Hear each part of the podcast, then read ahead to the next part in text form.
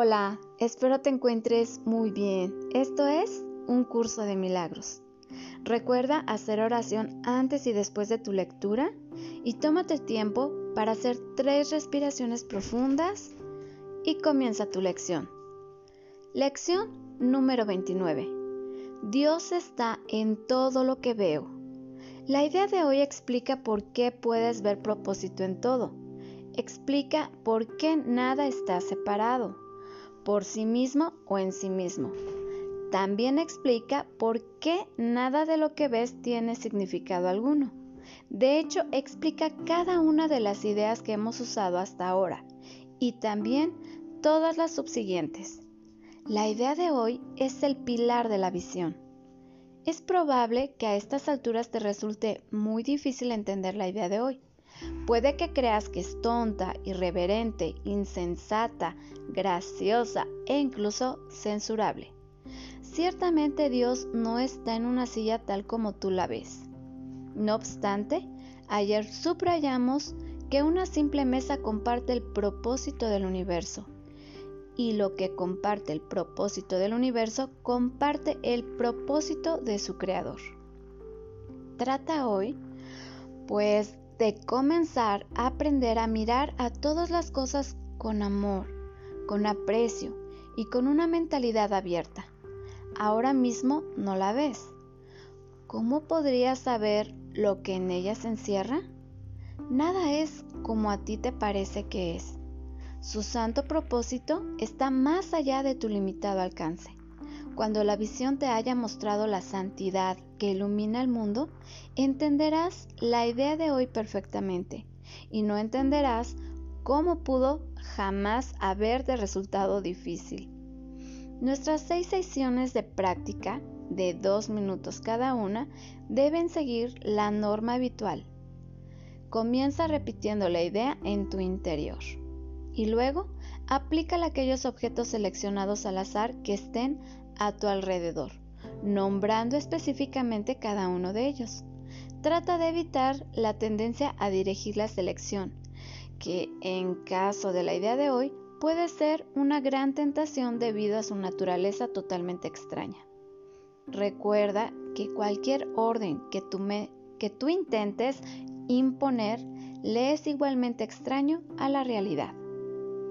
Debes, por lo tanto, evitar al máximo ser tú mismo quien dirige la selección de objetos. Una lista adecuada podría incluir, por ejemplo, Dios está en este perchero. Dios está en esta revista. Dios está en este dedo. Dios está en esta lámpara. Dios está en ese cuerpo. Dios está en esa puerta.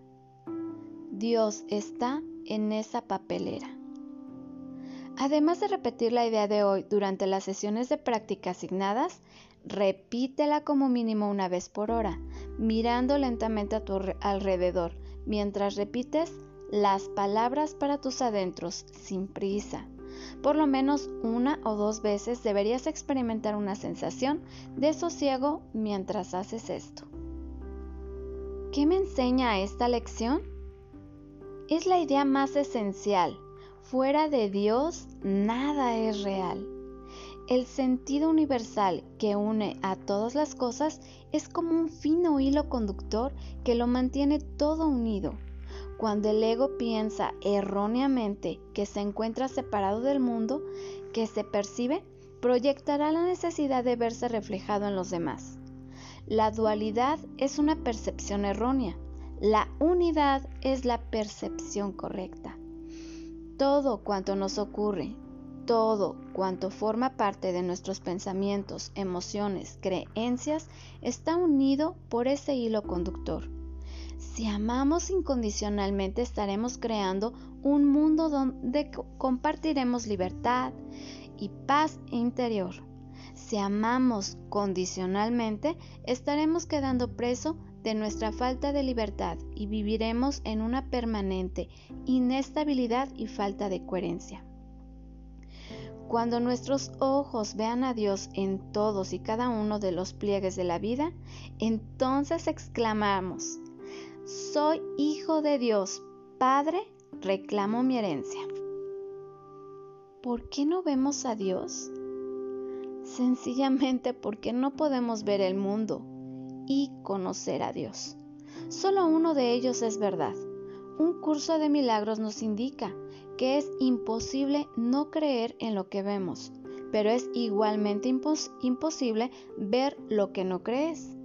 Buscamos a un Dios externo y llegamos incluso a ponerle barba y bigotes. Podemos estar creyendo en un Dios externo y atribuirle dones y virtudes a las cuales nos dirigimos con el propósito de que nos saque de nuestros apuros y sin embargo percibimos un mundo separado y lleno de imperfecciones. En verdad, lo que estamos haciendo es proyectar nuestra propia visión en clave espiritual, cuando en verdad la verdadera espiritualidad nada tiene que ver con ello, pues la esencia de la espiritualidad debe llevarnos al despertar, es decir, a conocernos tal y como realmente somos, seres de luz, emanados de la fuente de Dios y formando una unidad con el resto de la filiación. La capacidad para ver la conclusión lógica de algo depende de que estemos dispuestos a verla, pero la verdad de esa conclusión no tiene nada que ver con que estemos dispuestos. La verdad es la voluntad de Dios. Compartir su voluntad es compartir su conocimiento. Si negamos que su voluntad sea la nuestra, estaremos negando su reino y el nuestro. Solemos creer que lo que no podemos ver con los ojos del cuerpo no existe, y esta creencia nos lleva a generar la visión espiritual. La visión espiritual literalmente no puede ver el error y busca simplemente la expiación todas las soluciones que los ojos del cuerpo buscan se desvanecen. Esa visión nos permitirá tener la certeza de que Dios está en todo lo que vemos y entenderemos su propósito real y verdadero. Como ejemplo, me desespera el comportamiento de mi hijo. Alcanzado este punto del camino, hemos ejercitado nuestra mente proponiéndole reflexiones que se han convertido en una invitación a desaprender lo hasta ahora aprendido y que nos lleva a ver las cosas de una manera determinada, no necesitamos compartir inicialmente la veracidad de las nuevas propuestas, tan solo se nos invita a ponerlas en práctica. Hemos elegido varios ejemplos con la intención de que nos sirviesen de ayuda a la hora de aplicar las enseñanzas de cada una de las lecciones precedentes. Si hemos realizado las prácticas, ahora estamos en condiciones de compartir nuestras experiencias y verificar si la visión con la que afrontábamos la vida ha cambiado en algo. Si lo ha hecho, estaremos en condiciones de compartir que hemos logrado de ver un, un, mundo separado y en su lugar hemos empezado a ver un mundo basado en la unicidad. Estaremos en condiciones de compartir que hemos dejado de dar significado a ello que vemos y que está basado en el pasado y en su lugar hemos buscado el para qué de aquello que vemos con el único objetivo de ver el verdadero propósito. En nuestro camino hacia el despertar, estamos ahora en condiciones de compartir que nuestra voluntad ya no sirve al deseo por experimentar la individualidad, sino que ahora se convierte en el estímulo que da vida al nuevo deseo de ver por encima de todas las cosas, de ver la verdad que somos. Ese camino nos ha conducido hoy a afirmar que a través de la percepción verdadera, vemos nuestra verdadera realidad. Vemos la inocencia, la impecabilidad, la pureza, la plenitud, la abundancia, y la vemos no tan solo en nosotros, sino en el rostro de cada hermano. Esa visión nos lleva a la certeza de que en verdad lo que estamos viendo es el verdadero rostro de Dios y lo vemos en todo lo creado. Nuestro Hijo no es tan solo nuestro Hijo, sino nuestro Padre, pues a través de Él vemos su rostro. Todo lo creado lleva el germen de la fuente de donde emana. Todo lo creado tiene esa causa una, donde encontraremos el mismo propósito. Todo lo creado nos ofrece la oportunidad de recordar el amor, la esencia con la que hemos sido creados. La experiencia de relación no tiene otro significado que el que lo mantiene unido al verdadero propósito.